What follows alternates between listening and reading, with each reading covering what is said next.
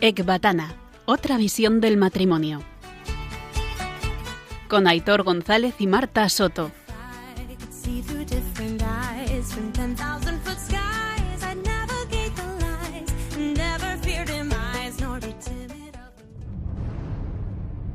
Hablemos claro.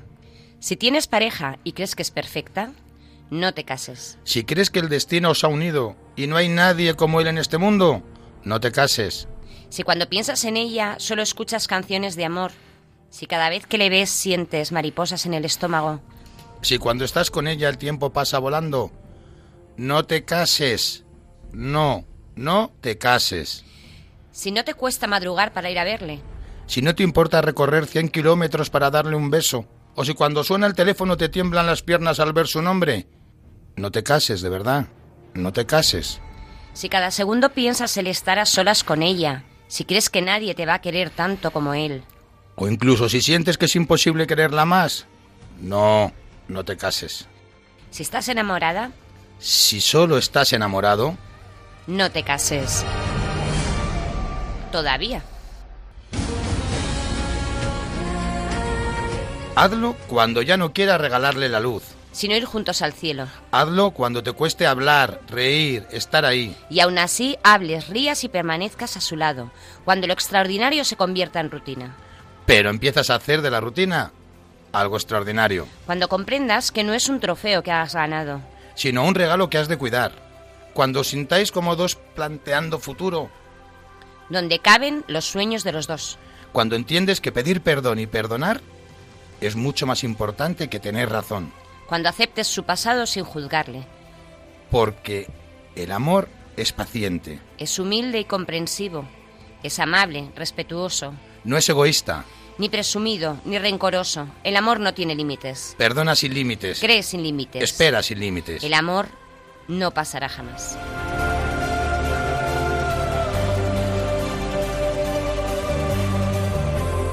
Soy Aitor de Marta Y yo, Marta Aitor, y estáis escuchando Ecbatana. otra visión del matrimonio. Buenas noches a todos. Buenas noches, oyentes, ¿cómo estamos? Os recordamos el correo del programa para que nos contéis o nos preguntéis sobre cualquier tema relacionado con el mismo o con el matrimonio. ecbatana@radiomaria.es. Hoy tenemos como invitado al padre Santi Arellano, párroco de la parroquia del Sagrado Corazón de Talavera de la Reina, director del Secretariado de Nueva Evangelización en Toledo, delegado arciprestal de familia y conciliario nacional de familias por el Reino de Cristo, y también desde hace muchos años colabora con esta casa, Radio María. Madre mía, Marta, qué difícil leer algunos cargos, ¿eh? Sí. Bueno, ¿y a qué viene Santi Arellano? Pues viene a responder algunas preguntas a Porta Gallola sobre cualquier cosa, sobre cualquier tema, pero sobre todo viene a hablarnos sobre la etapa previa al matrimonio, el noviazgo. Toda una novedad en este programa. Eso es. Buenas noches, padre Santi Arellano. Buenas noches, padre. Buenas noches, Aitor y Marta. Qué alegría estar con vosotros Sí. esta noche. Qué alegría, me encanta. Qué alegría escucharte a ti, vamos, sin ninguna duda. Qué gusto, ¿eh? ¿Verdad, Marta? Que desde Sí. que empezamos el programa pensamos, oye, a, a un sacerdote que tenemos que traer sí o sí es a Santi Arellano. Y hemos tardado un año y medio, pero bueno. Bueno, teníamos muchas ganas, ¿eh? Desde hace, pues eso, como dice Hitor, desde hace ya bastante tiempo. Bueno, de hecho, eh, eh, aparte de este programa de hoy, tenemos en la cabeza hacer uno con, con los padres, vamos, con los hermanos Garrigós, con Miguel Ay, Garrigós majos. y con Joaquín Garrigós. Y nos gustaría contigo, o sea, los tres. Pero claro, es Ah, que eso bueno. sería alargarlo un poquito, entonces, pues bueno, vamos a aprovechar ya, la, vamos a soltar a ver si en Radio María nos da la posibilidad de hacer un especial de dos horas y así, pues con los tres, ¿te animarías? Yo encantado, con ellos me lo paso pipa. Sí. Y con vosotros también. Bueno, encantado. sería Genial. todo menos un programa tradicional, eso ya. No, eso no, ya. sería de risa seguro. O sea, qué ganas, vamos. Yo, yo- mira, yo ya te estoy imaginando, no sé cómo estás, que tienes la guitarra ahí al lado, sentado, por si hace guitarra, falta. sí. Vamos, pues, por si hace falta lo que haga falta. Pues claro, ya, ya, sí, ya, sí, ya sabemos. Tú sabes que este es tu programa. Hacer, haz lo que te da la gana. Bueno, vamos a dar paso al primer bloque del programa, charlando con el padre Santi Arellano. Y os dejamos con la canción que él mismo ha elegido, El tiempo que te quede libre, de María Dolores Pradera. Toma ya.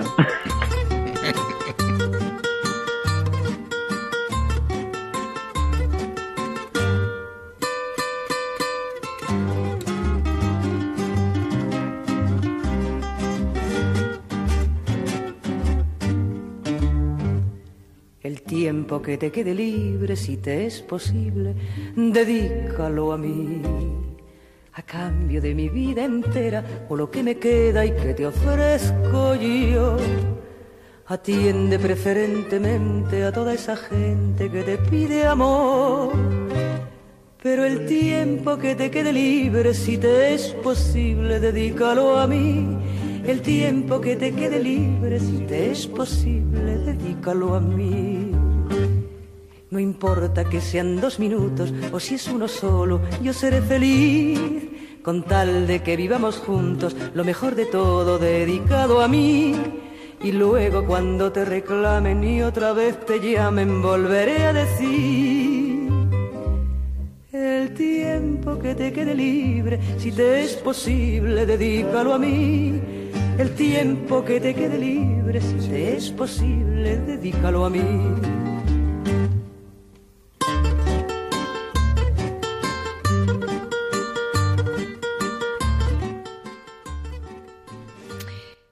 Bueno, Santi, esperamos que haya una buena historia detrás de esta canción. Vamos, no por nada, pero, pero, o sea, no voy a explicar ahora quién es María Dolores Pradera, pero vamos, un hit muy actual, mmm, como tal no es. No, no nos pues... ha sorprendido, Santi. Sí, algo, algo tenía que haber. Ahora os lo cuento, ahora os lo cuento. Pero primero, una con la que dudé. Antes de elegir esta, elegí con esta canción, que dice así. A ver.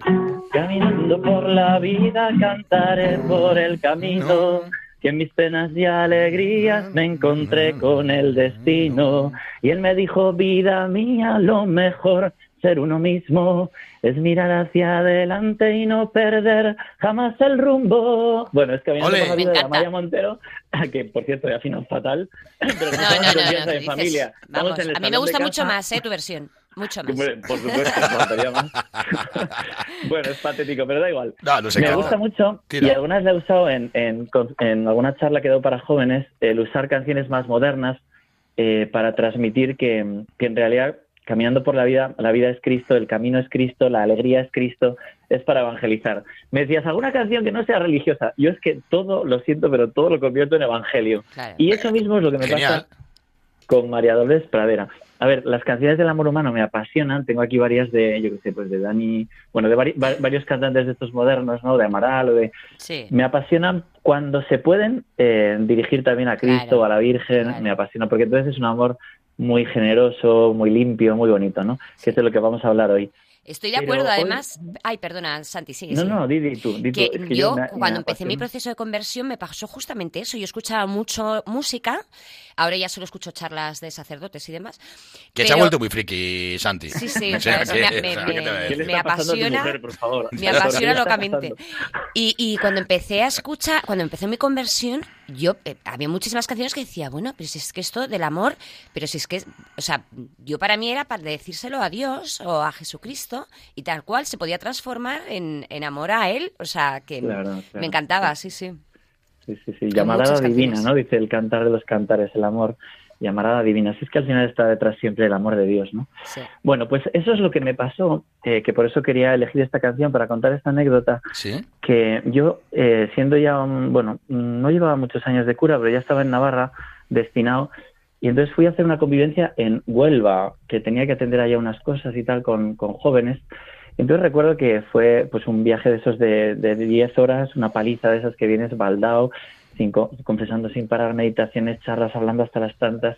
Y volví el lunes eh, eh, como pues cansado y diciendo tengo las otras 10 horas de vuelta, ¿no? Sí. Y entonces pensé, voy a encender la radio para que, para que no me duerma, ¿no? Y, pero yo iba con una pena dentro del alma y es que yo había hecho muchas cosas por los novios, por los matrimonios que había allá, por los jóvenes, ¿Sí? pero había dedicado poco tiempo a rezar, ¿no? Y entonces iba con esa pena y a la vez digo, no me quiero dormir, encendí la radio y escuché, el tiempo que te quede libre, si te es posible, dedícalo a mí. Mm. O sea, Joder. Jesucristo cantándome al alma, Sí. no importa que sea, ¿sabes? O sea, como diciendo, aunque sea un segundo, eh, dedica a, toda esa gente que te pide amor, dedícales el tiempo, pero el tiempo que te quede libre, si te es posible. Mira, llorando a mares, llorando a mares, porque mi Jesucristo me pedía que, aunque sea un poquito de tiempo, le dedicase, ¿no? Y entonces digo, esto se lo tengo que contar, tío, porque al final eh, el amor está buscando tiempos de amor, ¿no? En los matrimonios lo sabéis bien, que a veces es muy difícil buscar un hueco para estar el uno con el otro, para hacer un momento de, de mirarse, de cogerse de la mano, de rezar, de hablar. Y mi Jesucristo, que es el esposo de mi alma, al que quiero más que a mi vida, pues me pedía también, ¿no? Mm. Y por eso también quiero agradecerle estos 20 días que he estado confinado. He salido hace dos días de, un mm. COVID positivo. Sí, ¿y qué tal? Es verdad, te ibas a preguntar, que nos lo dijo Miguel Garrigós. Sí, sí, sí. Pues oye, de verdad, qué regalazo. A ver, ha sido un poco durillo porque hemos tenido todos los síntomas, el compañero y yo, y él estuvo más días ingresado, lo, lo he pasado también mal por él, pero bueno, estamos los dos fenomenal y han sido 20 días de intimidad con Jesús que nos ha regalado mm. y yo estoy tan agradecido, de verdad, ¿eh? tan agradecido. Entonces, por eso quiero dedicarle también el tiempo a, mi Señor, que es, que es un tesorazo, al esposo de mi alma, ¿no? Al que estoy tan enamorado. Y, le pido al Señor también, pues por todos los novios que nos puedan escuchar, ¿no? Que, sí, por que favor. dediquen tiempo y que le dediquen tiempo al Señor también. ¿no? Bueno, era por eso la canción. Oye, mira, eh, eh, eh, Marta, yo me he dado cuenta de una cosa que Santi a lo mejor no, ¿vale? Pero es que si te has dado cuenta, Marta nos ha dicho, cuando estoy con jóvenes les pongo canciones actuales. Marta, a ti a mí nos ha puesto María, Dolores eh, Pradera. o sea, ¿qué nos está llamando, Santi? Carrozas, ¿Quieres A ver, ¿qué quieres decir? Era la de Amaya Montero. Para vosotros era la de Amaya Montero, que ya tiene unos añitos, pero bueno. arréglalo ahora. La la ha cantado él con su guitarra. Vale, vale, vale, ok. Bastante mal, por cierto, me da igual. No. mejor, mejor, así te oyen aquí y lo pasamos bomba. bueno, Santi, eh, ¿qué significa para ti esta fecha, que te va a sonar un poquito, 16 de julio. Ay, 16 de julio, Dios mío.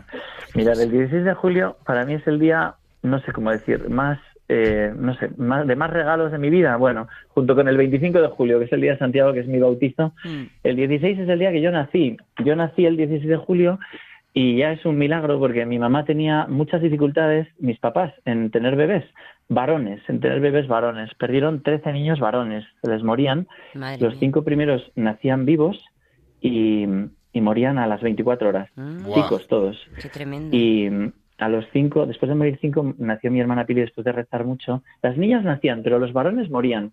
Y, y, yo nací el día de la Virgen del Carmen y ya mi vida me parece que es un regalo de la Virgen te lo agradezco mucho. Y luego el otro detalle de esa fecha, que por eso me conmueve que me lo preguntéis, no tenía ni idea que me ibas a apuntar de esto, pero me alegra ah, mucho. Porque amigo, hacemos nuestro trabajito por detrás. hablo de mi otro gran amor, que es el amor de la Virgen María, ¿no? Que, bueno, en esta radio encima, y es que yo le pedí a la Virgen cuando, yo no quería ser cura, por supuesto, ¿no? Yo quería casarme y fundar una familia, pero la Virgen se las arregló, ¿no?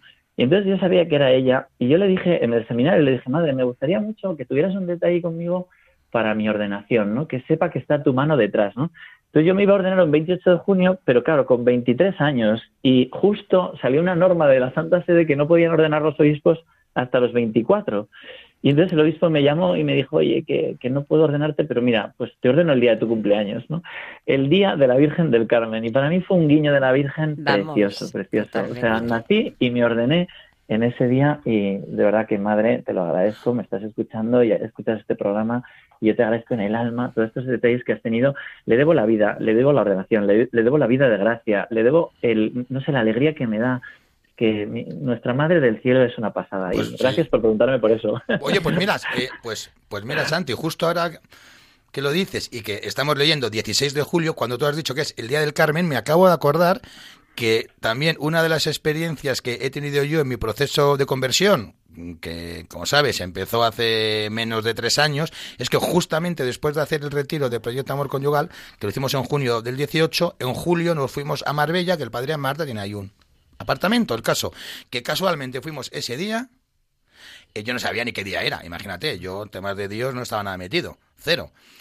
Y entonces empezamos nuestro verano, llegamos, buah, una camisa, una camisa blanca, vamos a cenar por ahí, a este sitio no, al otro no, al otro. Y dijimos, mira, como no nos ponemos de acuerdo, nos bajamos al paseo marítimo, al chiringuito restaurante que nos gusta, llegamos, estaba lleno de gente, había 200, 300 personas por detrás, dije, ¿qué pasa aquí? Me asomo y de repente veo a la Virgen a dos metros de mí que salía del agua, como es la Virgen de, de los marineros, y me di cuenta, eso es, entonces me di cuenta que me estaba diciendo, Aitor, tío, que no te dejaré en paz, que sé que te pierdes en el veranito, que llevas un mes intentando hacer las cosas bien, que voy a estar detrás de ti. Y de verdad que fue un día que dije, mm, es que no da puntada sin hilo, me va a estar, va a estar detrás de mí sin parar. Y así fue, Mm, de mm, hecho. Y así ha sido. Así ¿eh? fue, sí. Así ha sido. Ay.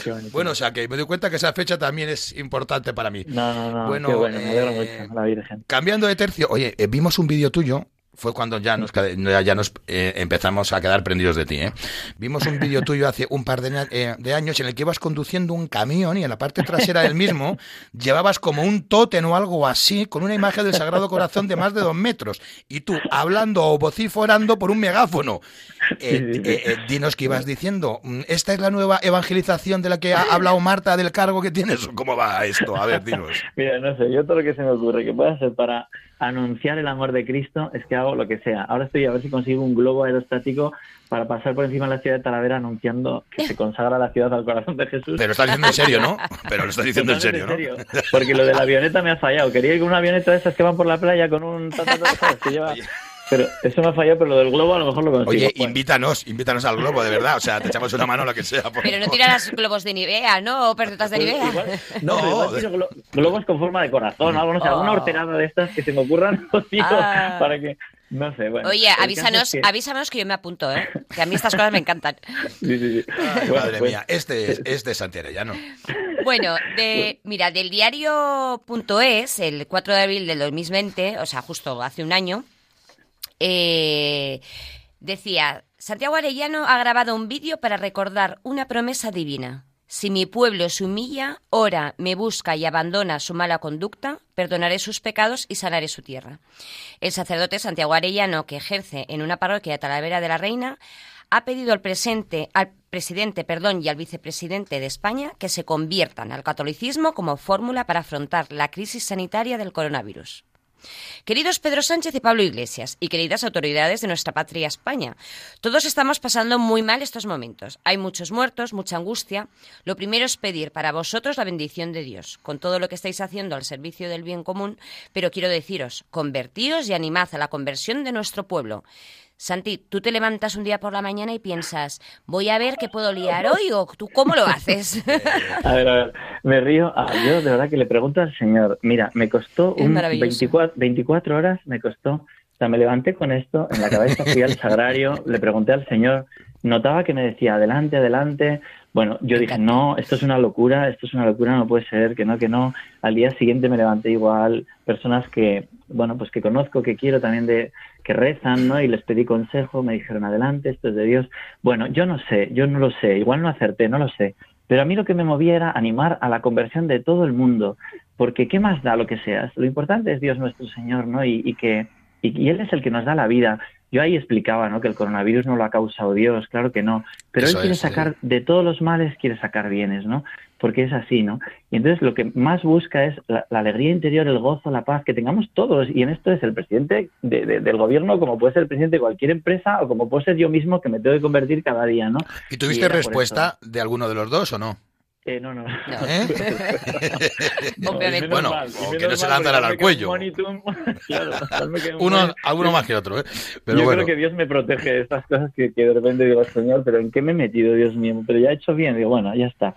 En fin, la verdad es que, bueno, pues gracias a Dios mucha gente luego me, me escribió como sintiendo la llamada a la conversión y eso es lo único que a mí me, me alegra, ¿no? Que, bueno. que no es solo para ellos, que es para todos. ¿no? Pues genial. La Oye, conversión. y relacionado con estas últimas dos preguntas, mm, Santi, ¿a ti te caen tortas por todos los lados, incluso de tu superior o de tu obispo? Es decir, ¿no te ha dicho ninguna vez el obispo, Santi, tío, esta vez estás superado? O sea, otra más y te que- mando a la España vacía unos añitos. O, o- o sea, A es ver, decir, tengo- porque no, o el que hace estas cosas también debe tener Sí, sí, sí. respuestas, unas de un lado, otras de otras, ¿no? Claro, es que es, yo creo que siempre es normal el, como la prudencia, ¿no? La virtud de la prudencia, ¿no? Y es verdad que rezo mucho las cosas y suelo preguntarlas antes de hacerlas, ¿no? O sea, que Pero te consideras veces- prudente.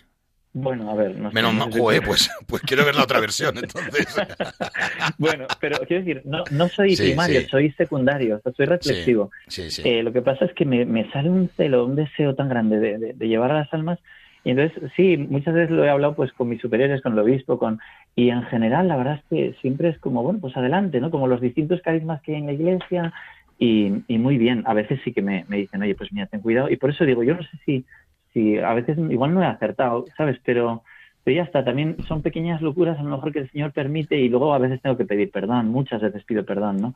Pero bueno, pero, pero la verdad es que desde arriba eh, yo siempre pienso que, que lo carismático, lo jerárquico van siempre unidos, ¿no?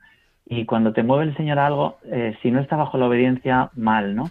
Y por eso suelo, suelo siempre ir muy de la mano y en concreto con don Francisco Cerro. Ya me pasó con don Francisco Pérez en Navarra y con don Francisco Cerro como mucha sintonía. Ahora con todo lo del corazón de Jesús aquí en Talavera, que estamos moviendo la consagración de la ciudad y bueno, no sé, como muy muy agradecido en ese sentido. Pero ya digo, si, si la autoridad me dicen que no, yo me retiro rapidísimo, ¿eh? porque no es de Dios, ¿no? Eso lo veo claro. Oye, cambiando de tema, eh, así a nivel anecdótico, cuéntanos qué pasó una vez que entró una mujer en tu parroquia. Ay, ay, ay, ay. Algo nos han contado. Ay, ay, ay, no, a ver, a ver, a ver. Estaba yo celebrando la misa y era, bueno, lo voy a contar, es un poco así, pero eh, pues, era pues la época esta de las de las Femen, ¿os acordáis de las Femen, no? Estas que se desnudaban en todos los lugares públicos, ¿no? Que ah, llevaba una sueca, una holandesa. Sí, iba al obispo, le, le, plantaba una tarta en la cara, y luego se desnudaban y yo decía, ostras, habían salido varias noticias de estas, ¿no? Y estoy en el ofertorio de la misa y de repente entra una mujer así muy esbelta, así como muy y así era el verano y bastante, bueno, no iba, digamos, con una capa española puesta encima. Y entonces, eh, claro, yo, yo, veo que entra en el momento de las limosnas, el momento de pasar la limosna, ¿no? Sí. Ella por el medio del pasillo, plas, plas, unos tacones, no se lleva tacones, pero bueno, yo no sé qué me imaginé, pero el caso es que se pone en la primera fila, yo me dije, mira, yo si monta el espectáculo, yo me doy la vuelta al sagrario, me pongo a rezar al sagrario y que le saque otro, ¿sabes? Yo no voy a encima salir en la foto. Paso a salir, claro. No, sé qué me imagino. Bueno, total que veo que no, que se pone en la primera fila y se pone a llorar. Digo, ostras. Entonces dije, joder, pues, pues, pues voy a bajar, ¿no? Para que se sienta acogida, ¿no? Y me, me sentí como movido a que no se hace, ¿no? En el momento de la paz, el cura no suele bajar a dar la paz, ¿no? Pero pensé, le tengo que acoger de algún modo porque esta chica no sabe ni dónde está. Entrar en mitad de misa así a primera fila, ¿no? Y llorando. Y entonces nada, me puse de la derecha a la izquierda como para disimular, les di la paz, que todos flipaban, pero bueno, les di la paz a, de izquierda a derecha, no, jamás ha hecho esto, ¿no? Cuando me acerco a ella, le doy la paz, le doy un clines y le digo, toma, eh, luego hablamos, ¿vale? Que bienvenida, ¿no? Y nada. Joder, pues qué bonito, Santi, de verdad. Sí, que me parecía que, que, que, el Señor quería cogerla, ¿no? Que se sintiera... Y así fue, terminó la misa y entonces me fui a su lado y, y, y nada, pues me dijo, oye, pues mira, que, que que hacía muchos años que no entraba en la iglesia y he visto que iba gente para adelante, digo, gente para adelante, y los del testillo. Pues. Ni, idea de dónde, ¿sabes? de dónde estaba ni nada. Eh, pero bueno, fue tan bonito, de verdad que ahí noté la acción de Dios porque ella enseguida eh, se abrió, o sea, se abrió, fue una confesión de toda su vida, bueno, contó un testimonio hace poco precioso eh, en el canal de YouTube de la parroquia y impresionante, que lleva treinta y pico mil visitas. Es muy bonito lo que ha hecho el Señor en esa vida pero era ese día, era el día de Navidad, que lo cuenta ahí ella, ¿no? Que fue la primera vez que, que se metió, no sé si fue una raya o de coca y a los, no sé si era 30 años después, o no me acuerdo ahora exactamente cuánto, fue la primera vez que entró en una iglesia y se encontró allí con Jesús, que le, que le perdonó todos los pecados, que para mí fue pues como mi María Magdalena, porque es como en el Evangelio, o sea, muchas veces un sacerdote encuentra a lo largo de su vida los personajes del Evangelio, ¿no? El buen ladrón, te los encuentras, ¿no? Y por cierto, tengo otra con el buen ladrón, pero no creo que ya vale de anécdota. Oye, qué pena, ¿eh? Pero sí que es verdad. pero es verdad que vamos cortos de tiempo, ¿eh? por eso, esa, oye, para la siguiente lo dejamos. muy bien, muy bien. oye, eh, Santi, para ir ya entrando nada, en un minutito, porque ya nos hemos pasado de tiempo. Eh, em, entrando un poco en materia, es una pregunta tonta, chorra, como digo muchas veces, pero luego nos vas a hablar del noviazgo. ¿Has tenido novia? Ojo, responde bien que nos hemos pues documentado, ¿eh? pues mira. Claramente, si eh, fue, no llegó a, a, buen puerto. Y si la has tenido o las has tenido, ¿cumpliste lo pues que ahora estás promulgando sobre los novios o no? Muy buena pregunta. Bueno, mira, te voy a decir que em, yo con 15 años me dijeron, ¿no? Tú tienes que consagrarte a Dios o, te condenarás. Bueno, me agobió muchísimo esa, esa esto. Fui a un sacerdote y me dijo, lo que no da paz no es de Dios. Entonces pensé, qué bien, me caso, yuju, ¿no? o sea, eh, sí, sí, la verdad es que eh, yo veía a mi familia pues de fe y digo, pues yo, yo quiero, no sé, fundar una familia católica, ¿no? Es verdad que yo he tenido la concepción cristiana, gracias a Dios, gracias al colegio donde yo estudié también y, y la formación que me han dado mis padres, yo tenía en el alma el tema de, del respeto a la mujer em, como muy fuerte y el sentido de la pureza muy fuerte, ¿no? Entonces yo recuerdo que, eh, que esos años mm, yo veía que la podía liar muy gorda, ¿no? Muy gorda. Entonces recuerdo unas vacaciones antes de visitar en Mallorca, ¿no? Pues yo tenía una familia allá y me, invitaban los veranos allá, ¿no? Entonces recuerdo que un verano fue súper gozoso porque, porque había un grupo de gente de, la parroquia y tal, y fue muy bien. Pero el verano siguiente que fui, aquello se había corrompido, ¿no? Entonces recuerdo una chica muy mona que me había escrito una carta, que si me enrollaba con ella, que si salíamos.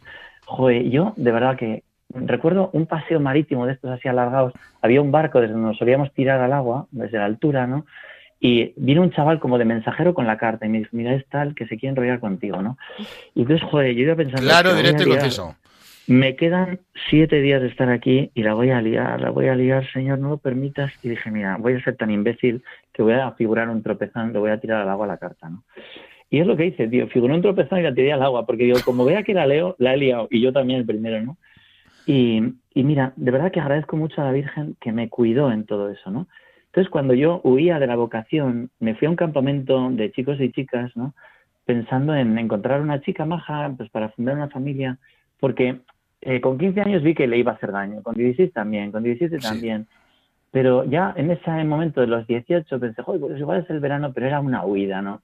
y me di cuenta que iba a ser una utilización. Entonces, mira, no, yo mi corazón es para el Señor. Entonces fue para mí, la llamada del Señor fue tan fuerte en la parroquia de San Miguel, cuando entro a aquella parroquia y ante ese Cristo, el Señor me muestra un desierto de arena en el alma, personas que iban y venían en la tormenta de arena, y me dice el Señor desde la cruz, ¿quieres ser mi sacerdote? Y yo recuerdo que le dije, pero si yo soy un desastre, yo no valgo. por, eso, por eso, Y efectivamente, me dijo él, yo estaré contigo, no tengas miedo. Claro. Joder, me entró una alegría hasta hoy. Es que él ¿eh? ya te veía con la guitarra, con el camión, con todo. claro, me veía con todo, con el globo, que todavía no lo tengo, pero lo voy a conseguir el globo aerostático. Claro que sí, claro que sí. Pues, oye, no me dijo tú vales, me dijo yo estaré contigo, ¿no?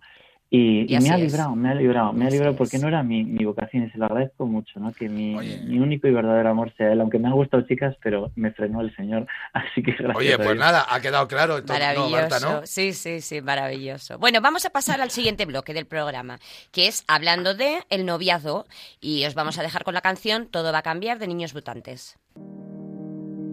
Todo va a cambiar, todo va a cambiar, todo va a cambiar, todo va a cambiar.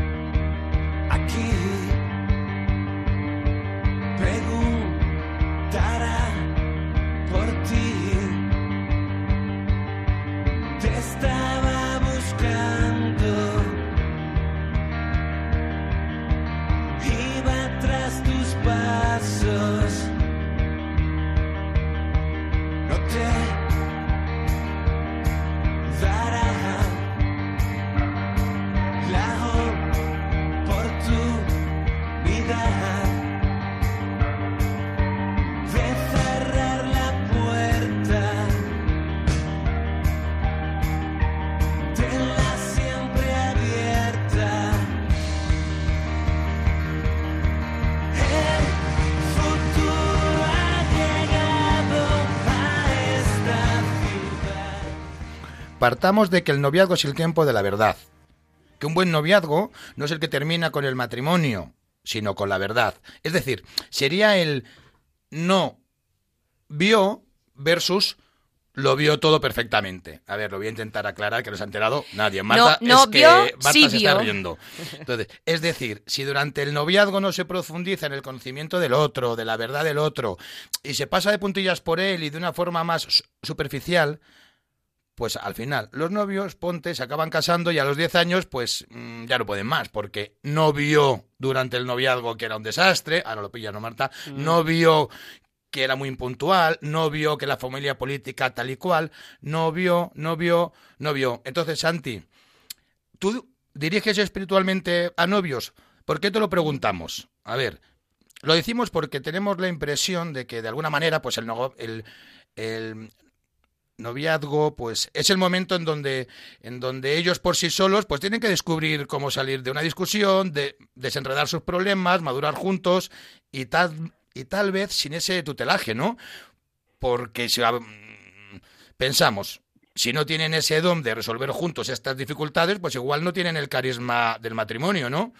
La vocación del matrimonio. Eso es, la vocación del matrimonio. Entonces, podría darse que esos matrimonios pues siguieran adelante gracias a esa dirección espiritual, se casasen, mm, a ti, Santi, te cambiaran de parroquia y, en consecuencia sin ti, pues acabe mal el tema, porque como prácticamente ha sido un noviazgo de a tres, no sé, así es como piensa por lo menos el sacerdote romano, no sé si lo conoces, Fabio Rossini, que, que, dice que él no llevará jamás una dirección de novios, que si acaso, pues podrá darles algunas charlas sueltas, algún que otro consejo. La pregunta, Santi, ya, si quieres, enlazas la respuesta con tu charla sobre el noviazgo. ¿Es recomendable llevar dirección espiritual sobre un noviazgo para un sacerdote?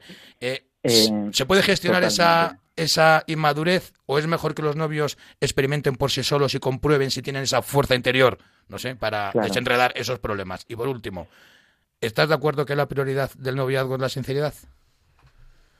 A ver, eh, pues respondo a la primera pregunta y a la segunda. Primera pregunta, em, como, toda, como todo engaño tiene parte de verdad, ¿no? Efectivamente, eh, si tú entiendes la dirección espiritual como una especie de dirigismo en el que tú dices a, la gente lo que tiene que hacer eh, y no lo entiendes como un acompañamiento espiritual para que sea Dios el que dirija a la persona que nos tiene que, siempre respeta a Dios la libertad, ¿verdad? Pero es Dios el que te tiene que marcar y decir, ¿no? Entonces, si por dirección espiritual entiendes un dirigismo, mm, es que no hay que dirigir espiritualmente a nadie, ¿no? Pero si tú entiendes por dirección espiritual ponerte todos juntos eh, a la escucha de lo que Dios quiere y ayudar a cada persona a ver qué es lo que Dios quiere y a discernir también en el plano humano, ayudar, ¿no? acompañar a que el otro vaya viendo, ¿no? Pues vaya que sí es muy importante y de hecho la Iglesia lo dice, ¿no? Que, cuenten con el parecer de los padres, con, con, el parecer de un buen sacerdote que les pueda acompañar, ¿no? Por supuesto, tiene que ser un acto libre y en ese sentido hay que fundarlo en la verdad. Estoy totalmente de acuerdo y la experiencia mía es de los que he acompañado y también de muchos cursos de novios que en los 10 años que estuve de delegado de familia en Navarra me tocó acompañar. Llega el momento del cursillo de novios y viene la gente, muchos venían a hablar conmigo y a confesarse y de repente tenían en su historia infidelidades en la, porque claro, tenían muchos que iban 9, 10 años viviendo juntos y en la misma relación de 9 10 años, claro, se conocen en una discoteca, luego al siguiente se enrollan con, con el mismo y a las 3 se enrollan con otro y luego pues mira, se estabiliza la relación y luego, ¿no? Y dice, joder, pues que yo en estos 10 años que llevamos he sido infiel a, mi novia, ¿no? Y dices, oye, es que hay que vivir en verdad, ¿no? Y la verdad, porque claro, si ya empiezas con, con mentiras, ¿no? Con la verdad hay que soltarla, yo soy muy partidario, verás el modo y el momento, ¿no? Y por eso para mí es fundamental eh, la conversión, porque si no hay misericordia, si no hay Dios misericordia, es que es muy difícil afianzar una relación con tantas heridas que hay hoy en día, ¿no? Vivir en la verdad, ¿no? Y transmitir la verdad, totalmente de acuerdo, hay que afianzarlo en la verdad, pero es que la verdad es Cristo. Y ahí es donde yo voy, ¿no? El noviazgo es un tiempo de discernimiento para que los novios se conozcan y decidan dar el siguiente paso, entregarse o no el uno al otro. Es un tiempo de discernimiento, ¿no? La Iglesia nos dice que hay, o sea, en Familiares Consorcio 66, que por cierto aconsejo muchísimo la lectura de esta encíclica, también a Moris Leticia, y ahora comentaré algún, pero Familiares Consorcio a mí me parece un tesorazo cuando habla de la preparación del matrimonio, que es muy importante, tiene un proceso gradual y continuo y comporta una preparación remota, próxima e inmediata. La remota tiene que ver con la propia familia, y las heridas que a veces vienen de padres rotos y mira, Dios es capaz de rehacer todo, pero hay que tener muy en cuenta, ¿no? O sea, la gracia desciende sobre la naturaleza, la sana, la eleva, la perfecciona, pero hay que tenerla muy en cuenta, ¿no?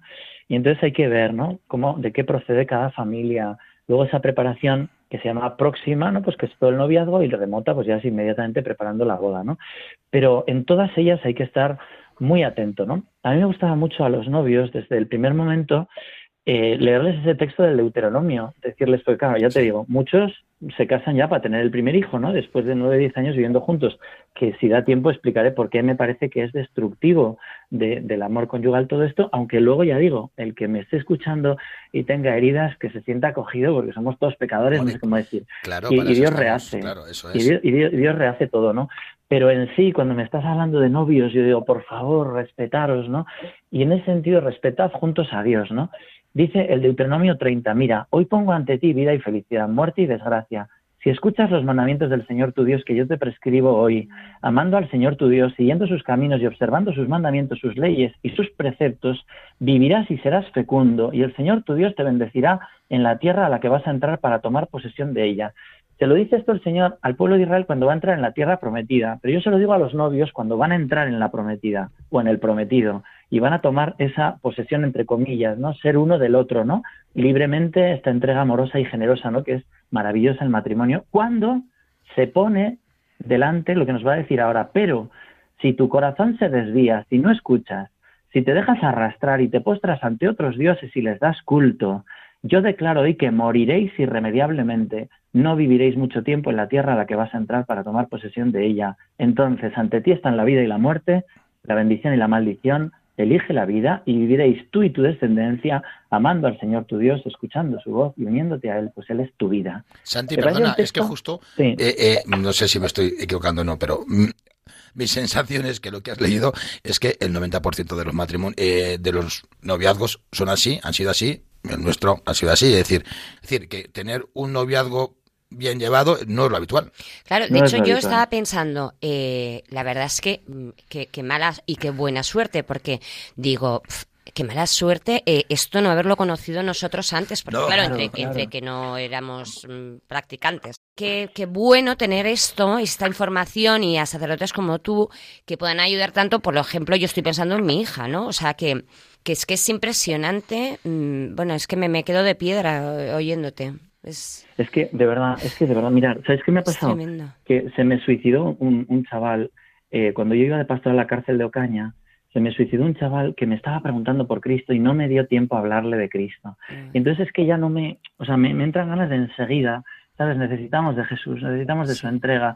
Sin Él no podemos. Y Él nos levanta también de todas las caídas, ¿no?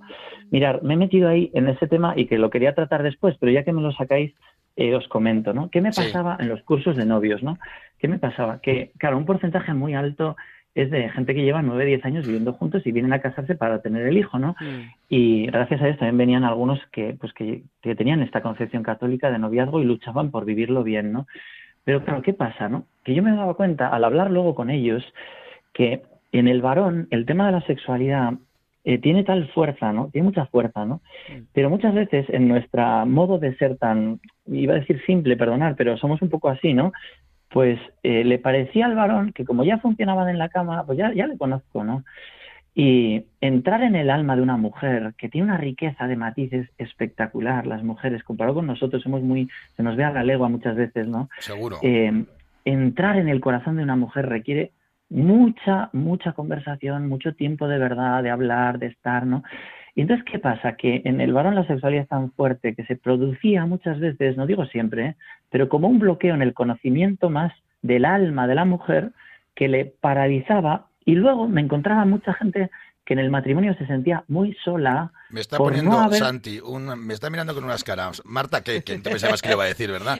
Ya está, pero misericordia, que yo a lo que voy es a misericordia, Sí. que Dios es Claro. capaz de rehacer todo, pero a la vez a iluminar a esos jóvenes que es que está en la presión, ¿no? De, pero todavía eres virgen, pero no sé qué, ¿sabes? Está el fuerte. Y, pero hombre, pero ya lleváis tres meses, pero os Claro. acostaréis, ¿no?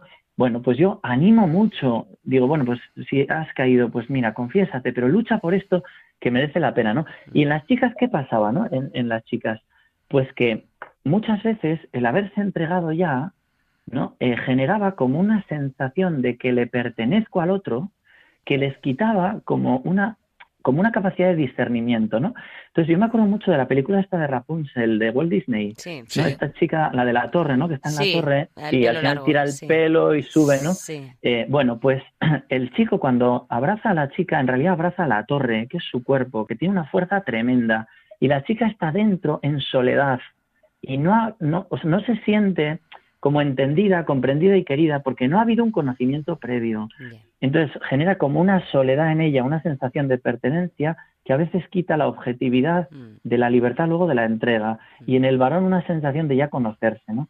Bueno, entonces cuando uno dice, pero ¿por qué la iglesia que es tan cerrada prohíbe las relaciones prematrimoniales, no? Eh, es que no es porque es cerrada, sino porque es abierta al amor y quiere defender eso. Luego vaya que sí, que pues todos pecadores y acogemos con misericordia a todo el mundo y venga, ¿no? Y con la gracia se puede. Pero si te puedes librar de algo que te impide conocer al otro en profundidad, ¿no? Claro. Luego la sexualidad en el matrimonio Pues es claro que sí, es, es, es gozo, es entrega, es cuando se vive así, como entrega total de la persona, pero cuando se ha troceado a la persona, a veces se, se convierte en algo que es hu- humillación, dominio del uno al otro y no entrega generosa. Bueno, mirar, un dato que quiero decir, perdonarme, pero Sí. ya que me he metido en este tema os lo digo. Cuando estaba ahí en la delegación me puse a estudiar cosas de estadísticas, ¿no?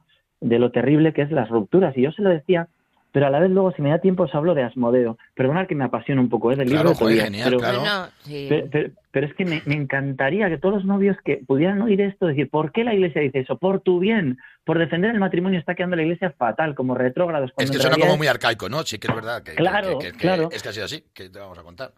Claro, pero es que es la verdad, es que es la verdad. El amor funciona así, el matrimonio funciona así, no tienes que inventar nada. Esto funciona así. Si tú quieres comer por las orejas y eres muy libre de comer por las orejas, métete una albóndiga por las orejas. Genial. Tendrás una otitis tremenda, no te alimentará y pasarás un hambre tremendo. Pero pues es en la sexualidad pasa igual, Sí, pero es pasa que, igual. Santi, es, es una pena porque, mm, por lo menos a nosotros, a Marta y a mí, claro que dejamos de ser novios hace 15 años, nos creemos que somos jóvenes y pues a lo mejor ya no tanto, pero es que no nos llega esa información. Yo estudié en colegios religiosos, luego, est- luego estuve separado 30 años de la iglesia, me importaba un pimiento.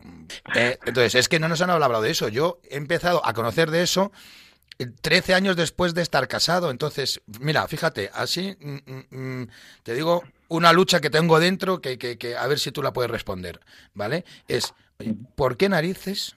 De verdad, es que es la opinión que tengo y es que la que tenía y la sigo manteniendo. Ojo, una cosa es tener opinión y otra cosa es seguir la línea que marca la iglesia, ¿vale? Mm, eh, para mí.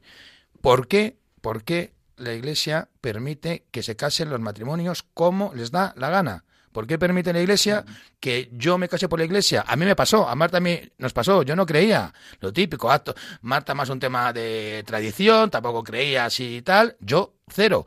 Entonces, ¿por qué se me da esa, esa vía libre? A nosotros nos han dicho, algún, algún sacerdote, que es bueno, porque así ya estás dentro del sacramento y ya luego poco a poco, ya claro, pero me metes dentro del sacramento y ya no puedo salir.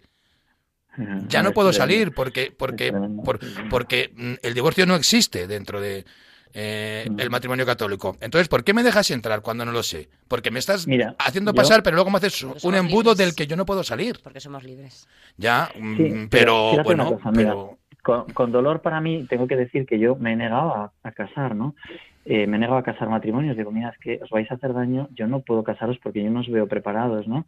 Y un compañero los casó y a los tres meses se rompió aquello, fue declarado nulo, ¿no? Al final, bueno, entonces yo creo que nos falta a veces un poquito de valentía a nosotros los sacerdotes para decir, mira, yo no puedo casaros, no puedo tener esta responsabilidad, ¿no?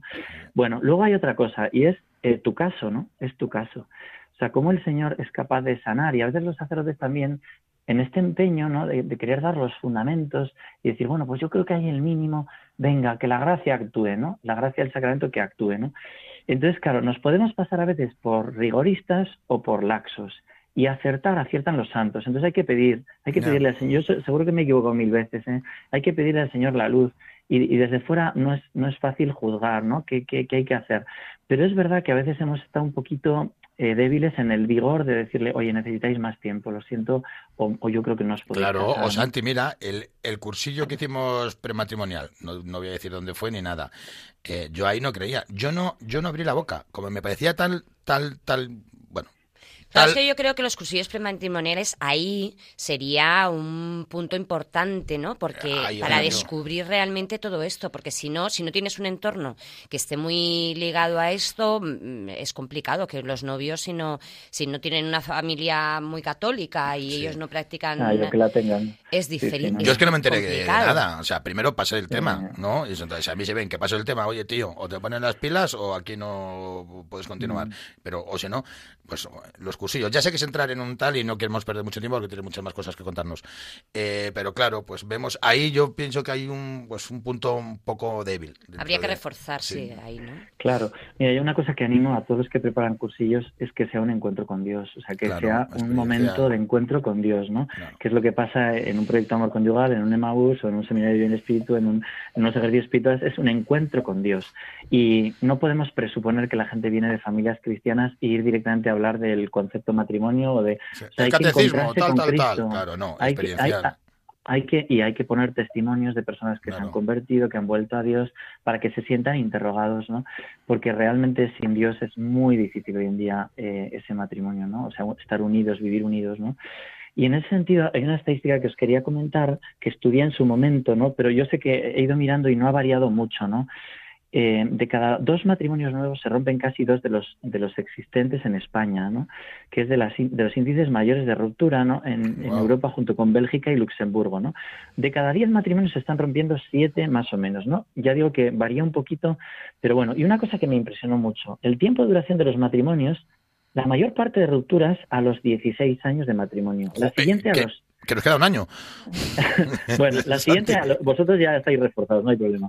La siguiente a los cinco años de matrimonio y la siguiente pico fuerte de rupturas a los tres meses de matrimonio, coincidiendo, curiosamente, Con nueve, diez años de vivir juntos. Entonces, claro, ¿qué pasa, no? Fíjate. Que en realidad en el noviazgo lo que has hecho ha sido vivir como en un piso de estudiantes, en que has compartido cosas con tu novia, algo del dinero, algo del tiempo, algo de la comida, algo del cuerpo, no todo porque no has engendrado hijos, pero algo del cuerpo, y luego cuando te cansas te vas, como pasa en un piso de estudiantes y te buscas por tu cuenta la vida. Y como casarse es compartirlo todo, no te has preparado para dar la vida. A veces me preguntan los chavales, oye, eh, ¿a ti te parece bien que nos vayamos a vivir juntos, que convivamos juntos antes del matrimonio? Esa yo era una decir, pregunta que te y yo les suelo decir, sí, me parece muy bien que conviváis juntos, veniros a mis campamentos, iros con la Madre Teresa de Calcuta a atender a los eh, leprosos, id, de misiones juntos con este misionero que veréis la maravilla que es trabajar juntos, cansarse juntos, cómo sale el carácter de cada uno durante el día, estar hablando y viviendo juntos experiencias fuertes de evangelización o de caridad y por la noche cada uno a su camita, los chicos con los chicos, las chicas Vale, con las así que entonces tú no ves tan claro que puedan vivir juntos eh, antes del matrimonio. Ponte, eh, sé que es complicado, dices, en la, en la misma cama, pero teniendo, pues eso, pues eh, eh, teniendo claro tiene, el tema, O sea, que sé que eso que es si imposible alguien- prácticamente, pero o en Claro, dos camas distintas. decir. Entonces, un Si alguien puede, Sí. no sé, si alguien puede vivir en la misma cama, dormir en la misma cama un tiempo y no acostarse, que no se casen, porque tiene un problema muy gordo. Claro, que no se casen. Vale, O sea, toma zasca que me has pegado, tienes la razón. No, no, es que dices, joder, pero ¿qué estamos? No, nos vamos Claro, a un viaje por loquísimo. Europa, es más barato en los, en los hoteles eh, eh, una habitación que dos habitaciones, nos vamos a un viaje en moto por Europa, pero no te preocupes, tenemos muy claro que no queremos tener relaciones. Mira, haced lo que queráis, pero no os caséis, porque si no tenéis relaciones, tenéis un problema natural muy gordo.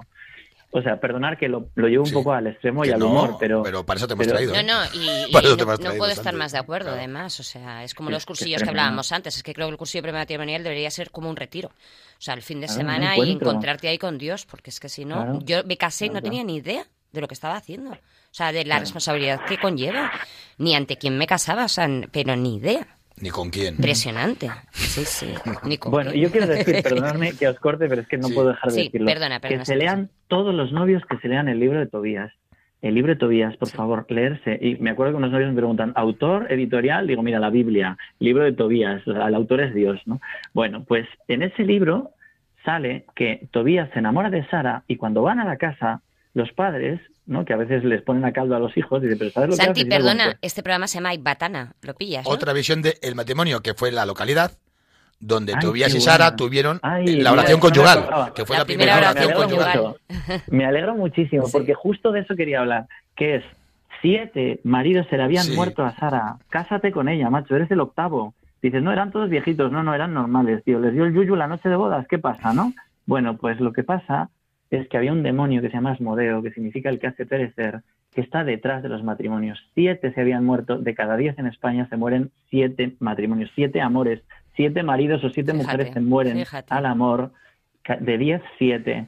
¿Y qué le dice el ángel? Mira, no tengas miedo a morir por ella y reza. Cuando uno está dispuesto a pasar la prueba de la muerte, decía Juan Pablo II, y uno reza y pone a Dios en medio, Satanás sale huyendo.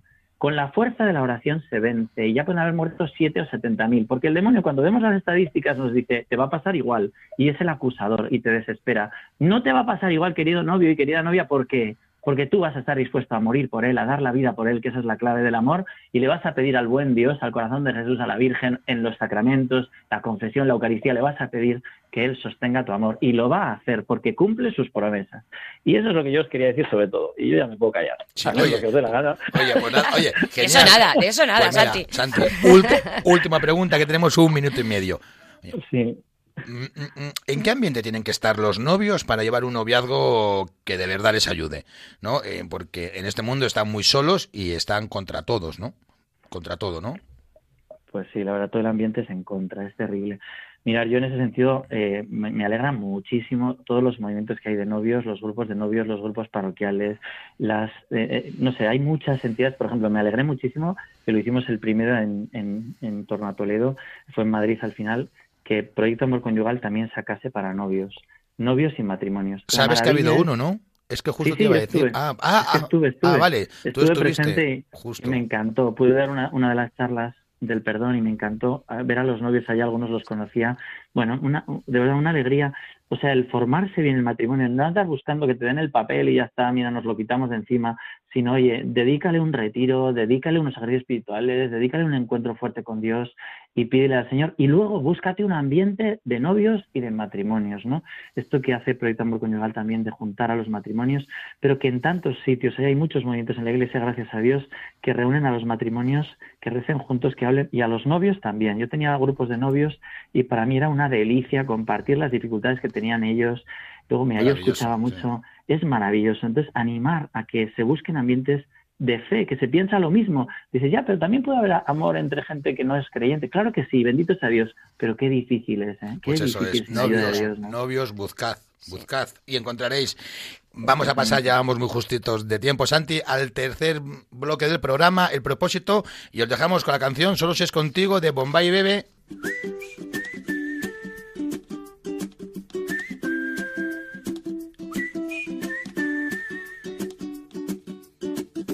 Me haces diferente simplemente con el solo hecho de existir. Cambiaría lo que fuera si hace falta solamente por verte feliz. Tanto tiempo esperando una promesa, una caricia, una señal. Formas parte de este sueño y yo contigo llegaría hasta el final. Te juro que nada puede ir mejor, solo si es contigo porque esta vida me lo enseñó. Ya ves, te necesito contigo, recorrería el mundo entero contigo, me pasaría todo el tiempo mirando el firmamento y con tus dedos tapando el sol, solo si es contigo,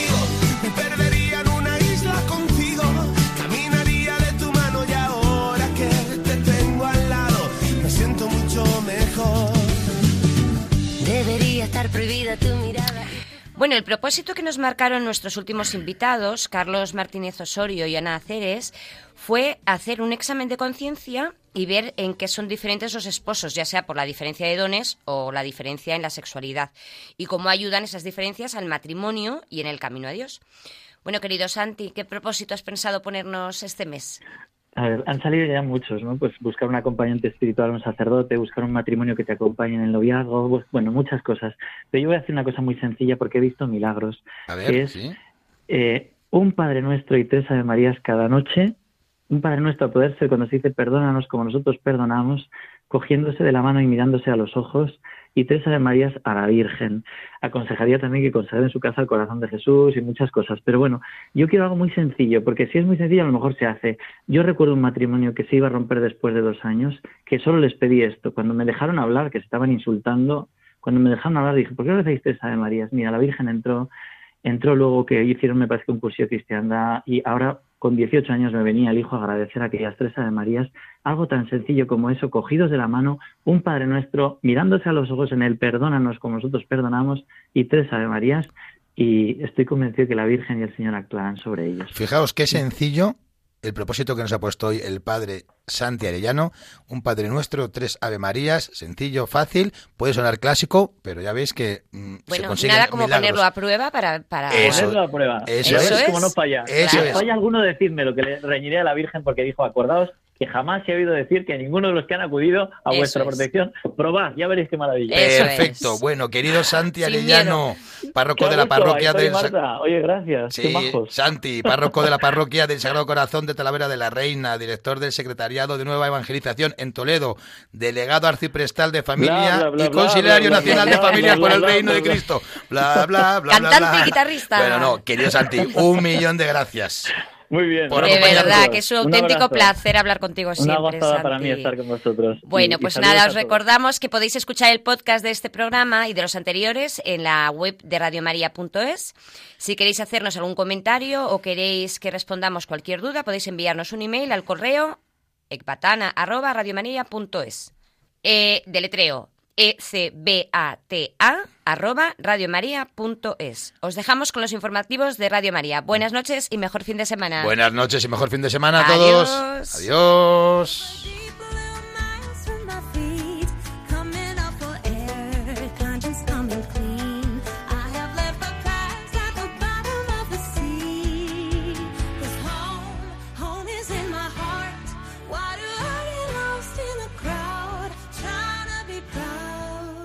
Así concluye Ecbatana, otra visión del matrimonio, con Aitor González y Marta Soto.